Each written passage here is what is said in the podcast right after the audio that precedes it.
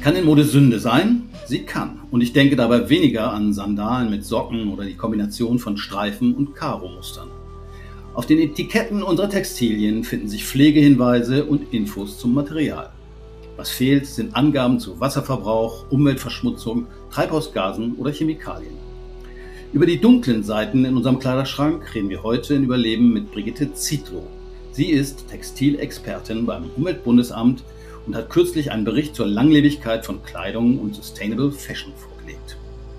Wir fangen aber an mit meiner Kollegin Susanne Steindl. Sie ist sozusagen die Modebeauftragte vom WWF und leitet unter anderem unseren Shop. Also da kann man auch Kleidung und andere Klamotten kaufen.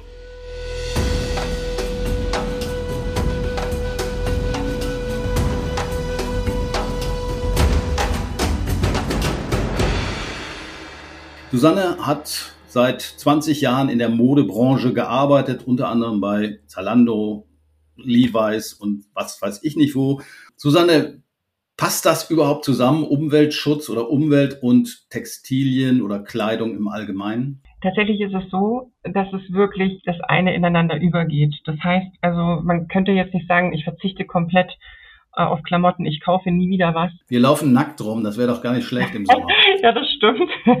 Könnte ein bisschen kalt werden, aber es wäre möglich.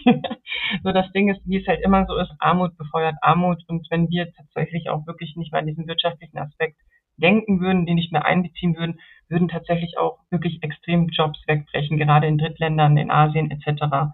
Das heißt, man muss bessere Bedingungen schaffen für die Arbeiter. Man muss mehr besser Aufklärungsarbeit schaffen etc. Und da sind wirklich, ja, da ist die Wirtschaft und auch die Marke an sich gefragt. Und dass man auch wirklich mit Aufklärungsarbeit den Verbraucher vorbereitet, welche Artikel er kaufen sollte. Wir haben im Vorgespräch darüber gesprochen, dass du sehr lange sozusagen die Modebranche von innen auch kennst. 20 Jahre. Da habe ich eine Zahl gefunden, dass sich die Zahl der Teile, die sich die Leute sozusagen kaufen, äh, in den letzten 20 Jahren auch ungefähr verdoppelt hat. Das heißt, früher haben wir den Pullover von den großen Geschwistern aufgetragen, bis er irgendwie mehr Löcher als Fäden hatte und heute wandert so ein T-Shirt eben nach zwei Wochen in die Altkleidersammlung oder wird zum Putzlappen. Ist das ein genereller Trend? Hast du das auch beobachtet? Absolut. Also da gibt es auch wieder zwei Merkmale darauf. Erstens mal wollen die Firmen natürlich dass wir immer wieder Ware einkaufen, die neu uns ja bestücken, die Trends mitmachen etc. Genau suggeriert suggeriert auch ja unsere Umwelt. Alles ist sehr kurzweilig, ähm, alles ist sehr impulsgetrieben. Man soll sich auch nur einkleiden, um sich kurzfristig besser zu fühlen.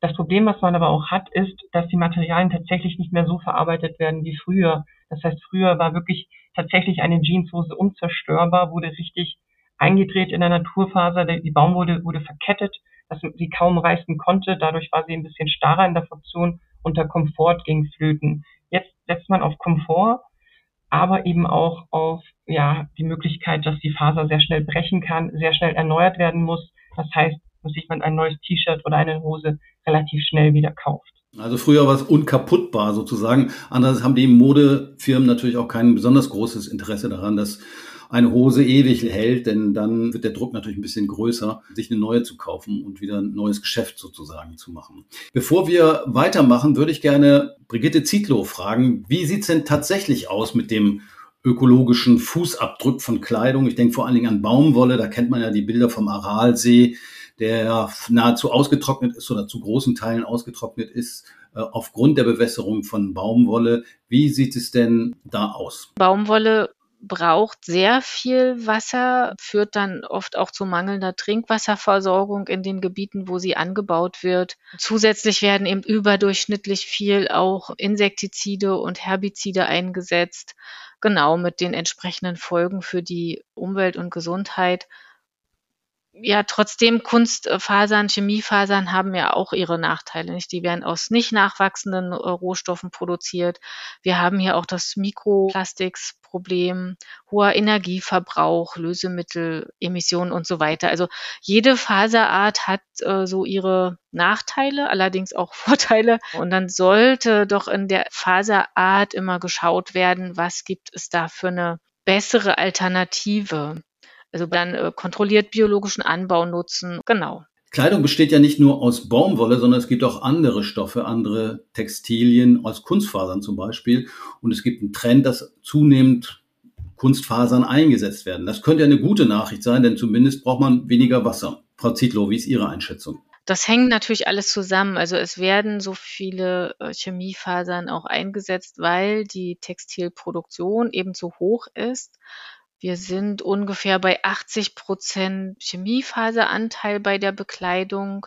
Also es wird ja nicht weniger Baumwolle genutzt, nur das Verhältnis der Gesamtmenge Chemiefasern und, und äh, Naturfasern ist eben so mit 20, 80 Prozent. Aber Baumwollkonsum hat keineswegs abgenommen, obwohl jetzt mehr in Kunstfaser hergestellt wird, weil der Konsum an Mode, an Klamotten insgesamt gewachsen ist und zwar erheblich. Das ist sozusagen ein Trend, der sich Fast Fashion nennt und der ist alles andere als gesund für die Umwelt, oder? Ja, auf jeden Fall. Das ist ein Trend, der sollte schleunigst äh, umgekehrt werden. Das zeigt sich allerdings auch in letzter Zeit, dass das Interesse zumindest an nachhaltiger Kleidung steigt und die Umwelt- und sozialen Probleme sind ja bekannt. Und offensichtlich schauen doch auch immer mehr äh, Leute dann auch, wie ist die Kleidung produziert.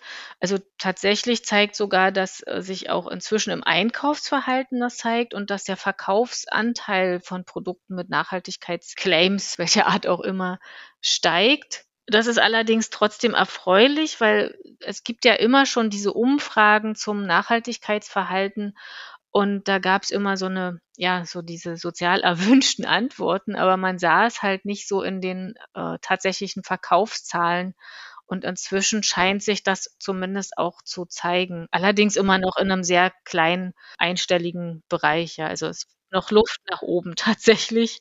Susanne, du bist ja auch für den Einkauf zuständig vom Shop. Woran orientierst du dich? Denn die Leute, die beim WWF sich einen Pullover holen oder ein Sweatshirt oder so, die gehen natürlich davon aus, dass sie da schon auf der richtigen Seite sind. Absolut. Also da gibt es auch mehrere Aspekte, die man wirklich begreifen und sich verinnerlichen muss. Genauso auch wie Frau Zietlow gerade über Baumwolle sprach, das sehr viel Wasser implementiert gibt es auch Alternativen. Das heißt, abgesehen von der wirklich Bio-Baumwolle auf dieses Zertifikat sollte man achten, könnte man auch auf Bambu umswitchen. Also Bambus, muss man dazu sagen. Das heißt, um den wesentlich, wesentlich besser nachwachsenden Rohstoff, der ist 30 mal schneller als Baumwolle in dem Nachwachsprinzip als Baumwolle und benötigt 25 Prozent weniger Wasser. Und das, das wäre schon auch eine Möglichkeit, um auch Alternativen zu Baumwolle zu finden. Und merkt man den Unterschied, wenn man sich so ein Sweatshirt aus Bambus anzieht? Es ist leichter und atmungsaktiver, während Baumwolle aber das Schwitzen unterdrückt. Also das heißt, es, beides hat Vor- und Nachteile. Trotzdem sind sie nicht merkbar. Ein, es würde eher wirklich ein Spezialist merken als ein Verbraucher. Und preistechnisch sind sie in der gleichen Liga. Das ist auch ein ganz wichtiger Faktor. Das heißt also, hier würde man auch nicht draufzahlen, weil man jetzt halt auf einen sehr nachhaltigen Rohstoff setzt, der wieder gut nachwächst und weniger Wasserbasis benötigt, sondern man würde auch tatsächlich die gleiche Preispolitik fahren. Das wären Möglichkeiten, die gegeben sind, auf die ich zum Beispiel bei Socken sehr achte, ähm, die wir auch im Online-Shop anbieten. Wenn wir auf Baumwolle setzen, dann sollte das Bio-Baumwolle sein. Genauso sollte sie aber auch eine Verkettung wirklich mit der Chemiephase haben. Warum?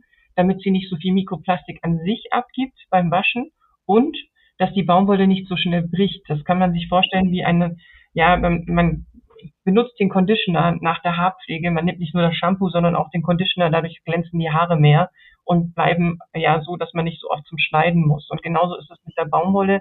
Wenn die von einer Art Silikon oder Chemiefaser umgeben ist, wird tatsächlich die Farbfrische erhalten, die Form bleibt stabil und man kann besser tatsächlich mit dem T-Shirt oder eben ja dem Hoodie-Sweater arbeiten und muss sie nicht so oft neu kaufen, weil die Farbe nicht lackt etc. Okay, Susanne, jetzt habe ich eine kurze Einführung bekommen über Textiltechnik. Frau Zietlow, kann man sich an Siegeln orientieren? Also Green Cotton und Cotton Made in Africa, solche Dinge. Ist das eine Möglichkeit, auf der sicheren Seite zu sein beim nächsten Einkauf? Also wenn es vertrauenswürdige Siegel sind, bieten die ja grundsätzlich eine gute Orientierung für, für den Einkauf, weil man am Produkt selber ja nicht erkennen kann, wie die Produktionsbedingungen sind. Nicht? Und es gibt tatsächlich eine große Anzahl von solchen Labeln. Es wird ja auch gern von so einem Label-Dschungel gesprochen. Die kommen viele aus verschiedenen Richtungen, wie Ökotex beispielsweise, guckt sich ja vor allem die chemischen Rückstände beispielsweise im Produkt an Aber die gucken dann nur auf das, was sozusagen im T-Shirt noch drin ist, aber Genau. die gucken nicht unbedingt drauf, was sozusagen auf dem Acker, wo die Baumwolle angebaut worden ist, an Chemikalien. Ich habe mal gelesen, irgendwo auf ein Kilo Baumwolle kommt ein Kilo Chemikalien, die dann eben auf dem Acker ausgebracht worden sind und letztendlich Grundwasser belasten. Das ist da nicht mit berücksichtigt. Ökotex 100 zumindest genau guckt sich nur das an, was im Produkt ist und sagt nichts zu den Produktionsbedingungen. Es gibt da auch weitere Label, Made in Green und so weiter, die dann auch in die Produktionsbedingungen schauen. Aber für Produktionsbedingungen, wenn es um rein Baumwolle geht, wäre GOTS zum Beispiel auch, also Global Organic Textile Standards, ein Label, was sich anschaut, dass die Baumwolle aus kontrolliert biologischem Anbau kommt, die Produktionsbedingungen, also die Chemikalien, die auch in der Produktion eingesetzt werden, nicht umwelt- und gesundheitsschädlich sind. Hört sich aber erstmal ganz schön kompliziert an. Als einfacher Verbraucher, Verbraucherin ist man da schon ein bisschen Recherche gefragt. Gibt es sowas ähnliches auch für Kunstfasern? Das gibt auf jeden Fall den blauen Engel, der fast alle Faserarten auszeichnet, eben auch Kunstfasern. Auch bei Baumwolle oder bei allen Naturfasern fordert der blaue Engel auch kontrolliert biologischen Anbau beziehungsweise eben kontrolliert biologische Tierhaltung, wenn wir von Wolle beispielsweise sprechen. Auch guckt sich die Chemie an, die in die Produktion eingebracht wird strenge Grenzwerte auch für Abwasser, Abluftreinigung und so weiter. Und diese Parameter müssen alle am Produkt eingehalten sein. Also wenn man solche Label sieht, dann kann man sich äh, eben sicher sein, dass das, was draufsteht, ist auch drin oder nicht drin.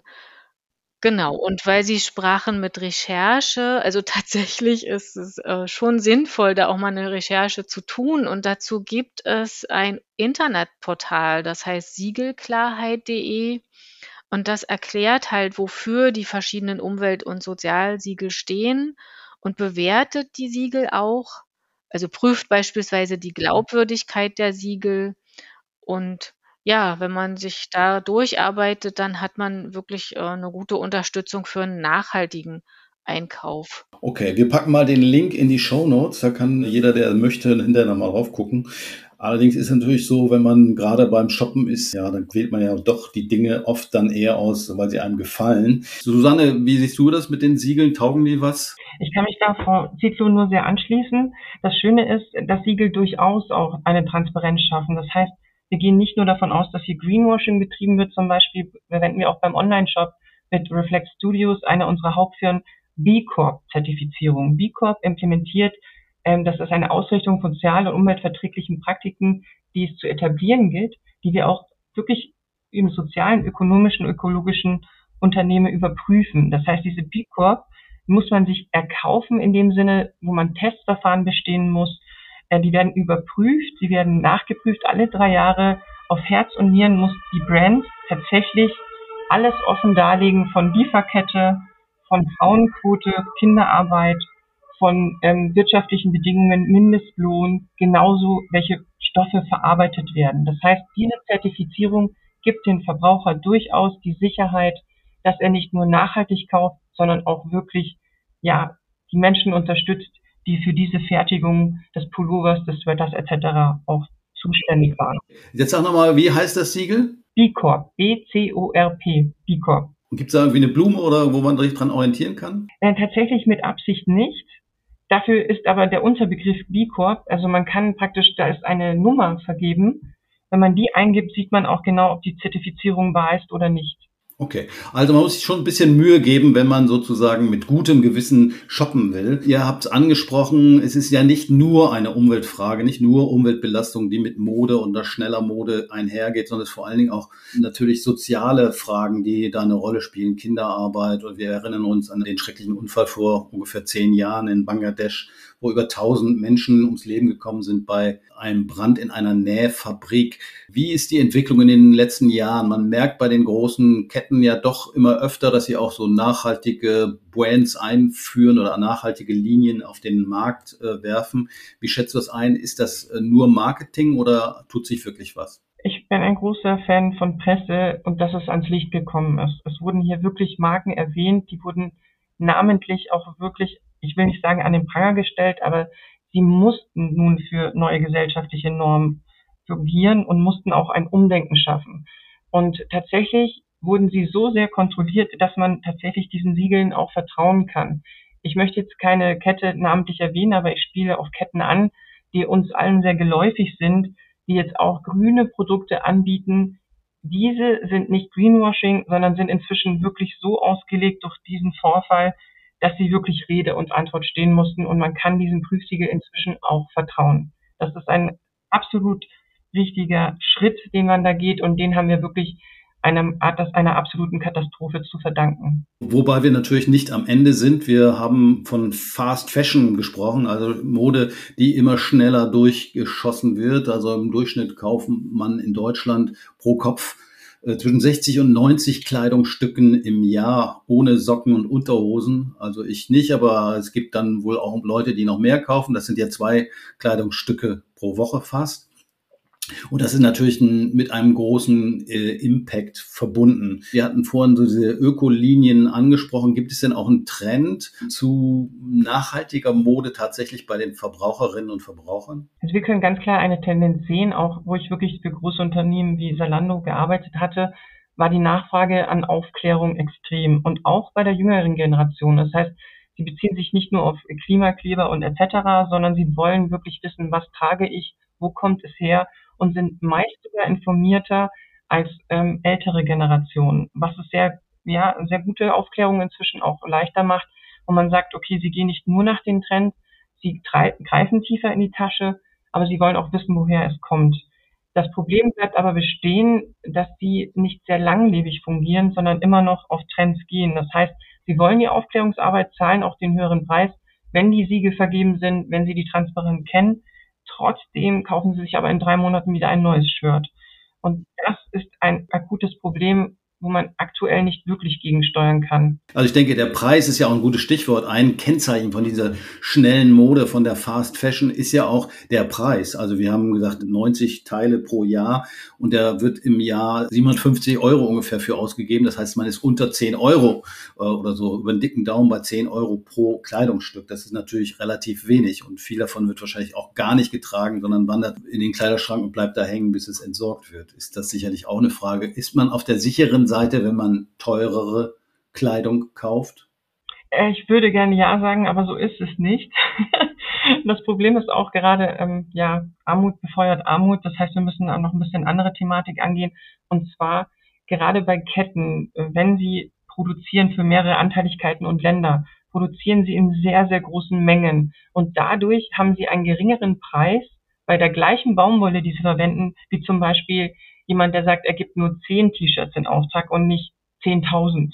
Es geht hier tatsächlich nach Businessplan und Produktionsauflage und da kann man auch den Preis drücken und auch das Dropshipping. Das heißt, ähm, man kann auch unterscheiden, wird es eingeflogen, kommt es mit dem Schiff etc. Und wie kann ich den Preis drücken bei der gleichen Baumwollqualität? Das ist ein Riesenproblem, was die großen Ketten sehr gut ausnutzen, um trotzdem als grün zu gelten als Verbraucher sollte man da wirklich ganz klar auf die Zertifizierungen Wert legen, auf Aufklärungsarbeit, auch das einfordern und inzwischen müssen Unternehmen einen grünen Icon vergeben, so wie wir es auch im Online-Shop haben und transparent wiedergeben, wo der Artikel produziert wird, unter welchen Bedingungen, mit welcher Zertifizierung.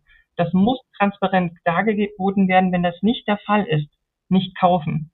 Und nicht jedes teure Produkt ist dadurch gut, aber auch nicht jedes günstige ist dadurch gut. Das ist leider ein akutes Problem nach wie vor. Fast Fashion ist ja auch Billigmode, wenn man so will, oder Wegwerfmode. Ist das generell so, dass die Klamotten oder die Kleidung auch viel zu billig inzwischen ist. Also auf der einen Seite ist natürlich schön, weil wir uns das leisten können. Aber ich habe irgendwo Zahlen gesehen, vor 60, 70 Jahren musste man für Kleidung noch 20 Prozent des Gehalts aufwenden. Inzwischen ist man bei 5 Prozent des Gehalts, also so im Durchschnitt, und kauft dafür noch viel, viel mehr Kleidungsstücke. Ist das sozusagen auch natürlich ein Trend, der auf die Kosten der Umwelt geht? Ja, der Preis ist natürlich ja, immer noch ein sehr wichtiger Faktor beim Einkauf. Das hat auch diese Studie mitgezeigt, die Sie am Eingang erwähnt haben zur, äh, Langlebigkeit von Kleidung, dass die Leute eben immer auch noch aufs Preis-Leistungs-Verhältnis schauen. Das führt schon auch dazu, dass, äh, gegebenenfalls eben mehr gekauft wird, als als ich brauche. Das heißt jetzt aber nicht, dass teurere Kleidung unbedingt nachhaltiger produziert wird. Ja, also bei sehr billiger Kleidung kann man sich schon denken, da bildet der Preis eben nicht die Produktionsaufwendung ab, aber auch teurere Kleidung kann durchaus äh, unter schlechten Produktionsbedingungen produziert werden. Also insgesamt in jeder Preiskategorie ist es eben wichtig, doch die Textilien einfach also zu überlegen, brauche ich das wirklich oder will ich es lange nutzen, sage ich mal eher. Also kann man vielleicht so sagen, auch teurere Klamotten sind oft äh, unter sehr schlechten Bedingungen hergestellt. Den Vorteil hat es wahrscheinlich, wenn es so teuer ist, trägt man es länger und nutzt es öfter und schmeißt es nicht so schnell weg. Das ist wahrscheinlich da eher die Entlastung besteht, oder? Genau, auf jeden Fall. Und äh, lange tragen ist tatsächlich eine große Entlastung, weil das mit die größten Auswirkungen nachher auf die Gesamtumweltbelastung hat, wenn ich die Sachen länger trage. Wir haben geredet über die Umweltauswirkungen bei der Produktion von Textilien, von Kleidung. Wie ist es bei der Entsorgung? Ich habe einige Artikel gefunden von Kleiderbergen in der Atacama-Wüste in Chile, neuwertige Kleidung zum großen Teil. Oder man hört immer wieder Nachrichten aus Accra, wo nicht nur Elektroschrott landet, sondern auch alte Kleidung. Ist das immer noch ein Problem oder ein größer werdendes Problem? Und wie erklärt sich so etwas, dass es da lohnt, quasi neuwertige Klamotten in die Wüste zu schicken, im wahrsten Sinne des Wortes? Ja, tatsächlich äh, wird dieses Problem auch größer werden, denn das wird im Businessplan schon einkalkuliert. Das heißt, diese Firmen, die gehen schon davon aus, dass sie eine gewisse Abschreibung pro Produktion haben. Das heißt zum Beispiel, die Inflation steigt es werden Stores zugemacht in dem Jahr, wo man den Businessplan aufgestellt hat. Das wird alles schon bei Produktion einkalkuliert. Damit man aber eine saubere Bilanz hat, geht man in die Abschrift, verschifft diese Ware auch, ja, absolute Neuware, komplett verpackt, nie angefasst und hat aber eine saubere Lagerbilanz, weil man ein leeres Lager vorzuweisen hat. Und das macht es so grausam und so akut. Wir haben ein absolutes Müllproblem aufgrund dessen. Ich habe in indischen Fabriken gesehen, wie Neuware für den afrikanischen Markt produziert wird. Einfach weil es da billiger ist auch als in den heimischen Fabriken eventuell. Das zeigt, Altkleider sind eine Konkurrenz sicher zu eigener Produktion, aber auch zu Produkten aus Billigproduktion. Also das so ein bisschen beides. Und ich finde, das Hauptproblem ist dann auch wieder dieser Überkonsum von, von Bekleidung. Ja, das Problem taucht ja vor allem deshalb auf, weil wir einfach zu viele Kleidung haben, die wir zu schnell eben kreiseln lassen und dann in diesen Altkleiderberg mit überführen. Also wichtig ist auch hier, wenn Export, dann sollte es zumindest nur tragbare Kleidung sein und nicht äh, noch irgendwie Abfall, zerschlissene Kleidung oder sowas zu exportieren, was dann noch sicherer in der Wüste landet, ja. Okay, es bleibt also durchaus noch einiges zu tun, was die Branche angeht. Es gibt ja auch so diesen Trend, dass man seine Kleidung zurückgeben kann in einigen Geschäften. Ich glaube, H&M macht das, kann aber sein, einige andere auch. Ist das tatsächlich sinnvoll oder was passiert mit dem Zeug? Das ist sogar sehr sinnvoll, weil genau das wirklich die Müllbürger wirklich runterfahren würde. Genau darauf setzen auch die Brands, weil ihnen die Rohstoffe ausgehen. Und ähm, ich kann nur empfehlen, das wirklich wahrzunehmen und auf absolute Transparenz zu setzen und auch nachzufragen. Auch in unserem Online-Shop, wenn wir Überlage aufbauen sollten, können wir das nicht einfach in die Verwertung geben, sondern wir werden dazu zum Beispiel einen Pop-up-Store eröffnen, um die Ware da nochmal ähm, ja, verkaufen zu können. Oder wie es Moe Sneakers macht, sie verschenken tatsächlich Prototypen und Sneaker an Obdachlose, damit sie keine Verwertung der Ware im Lager haben. Es gibt hier viele gute, sinnige Konzepte, um Menschen einzukleiden, die es dann auch benötigen und nicht nur aufgrund von Fashion, sondern einfach, weil sie es wirklich warm haben möchten. Und auch da gibt es gute und sinnige Projekte, die es weiter auszubauen gilt. Ein anderes Stichwort ist ja Recycling, aber das Recycling von Kleidung zu Kleidung funktioniert noch nicht so richtig, wenn ich das richtig gelernt habe, sondern man greift eben auf andere Rohstoffe zurück. Also beispielsweise Wasserflaschen sind da offenbar sehr begehrt, Plastikwasserflaschen. Gerade wenn man wirklich den ganzen Schrott von Stränden einsammelt, alles, was wirklich wir hinterlassen, wenn wir unseren schönen Sonnentag da genossen haben, das ist ein sehr, sehr guter Rohstoff im Recyclingprozess. Und auch gerade Fischernetze als Beispiel. Dadurch können super gute Mesh-Volumina für Sneakers hergestellt werden, die tatsächlich unbrechbar sind. Und das ist eine bessere Verkettung, als den Sneaker neu zu produzieren. Aber es kostet wieder wahnsinnig viel Wasserqualität. Das heißt wirklich, das Sinnigste, was man machen kann, ist auf Qualität, auf Zertifikate zu setzen, wirklich tatsächlich ein bisschen mehr auszugeben und auch die Marken in die Verantwortung zu nehmen, komplette Transparenz von Lieferkette, Herkunftsland, Konditionen zur Verfügung zu stellen. Gut, du hast erläutert, dass es durchaus Fortschritte gibt. Auf der anderen Seite teilweise werden diese Fortschritte aber auch wieder aufgefressen, dadurch, dass eben immer mehr Mode und Kleidung produziert wird. Was ist so deine Forderung vielleicht an die Unternehmen zuerst und dann vielleicht auch nochmal an die Verbraucherinnen und Verbraucher? Inzwischen haben wir schon Möglichkeiten, wieder die alten Standards einzuführen, was die Widerstandsfähigkeit einer Ware betrifft.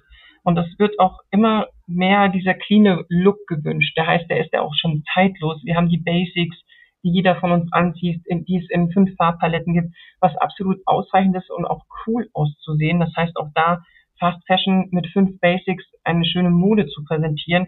Hier sollte man aber wirklich diesen qualitativen, ja, dieses Merkmal wirklich hochhalten, damit die Ware nicht so oft produziert werden muss und nicht so viel Mikroplastik beim Waschen abgibt. Das sind zwei Faktoren, die gilt es einzuhalten. Hier sollte auch die Wirtschaft unterstützend fungieren, was die Transparenz betrifft und die Firmen wirklich dazu auffordern, diese Transparenz zur Verfügung zu stellen. Das sollte wie ein Gesetz geregelt für die Textilbranche sein, wie DEKRA mit Schadstoffen. Das kann und sollte verinnerlicht werden. Aber da wäre dann Gesetzgeber auch oder die Politik gefordert, oder? Absolut. Das ist ein akutes Problem, weil wir auch, wir produzieren ja auch Artikel mit Erdöl. Das ist auch ein ganz wichtiger Faktor. Schuhe werden mit Erdöl produziert. Das heißt, hier ist die Politik mehr als alles andere gefragt, um Gesetze zu ändern, auch in der Textilindustrie. Vielen Dank, Brigitte Zietlow. Vielen Dank, Susanne Steindl. Ich glaube, wir können festhalten, modebewusste Umweltschützerinnen haben es nicht leicht. Ihre Klamotten sollten nicht nur schick und trendy sein, sondern zugleich fair, langlebig und giftfrei. Nur selten passt das wie angegossen. Textilsiegel können eine erste Orientierung geben, doch es ist nicht leicht, hier den Durchblick zu behalten. Wer seine Kleidung lange trägt und öfter mal beim Secondhand-Shop reinschaut, macht auf alle Fälle nichts verkehrt. Wenn ihr wieder mal nichts anzuziehen habt, schaut am besten mal in die Show Notes. Dort findet ihr den ein oder anderen Hinweis auf den Weg zur nachhaltigen Mode. Das war's von uns. Mein Name ist Jörn Ehlers. Hört nächste Woche gerne wieder rein beim Überleben Podcast des WWF.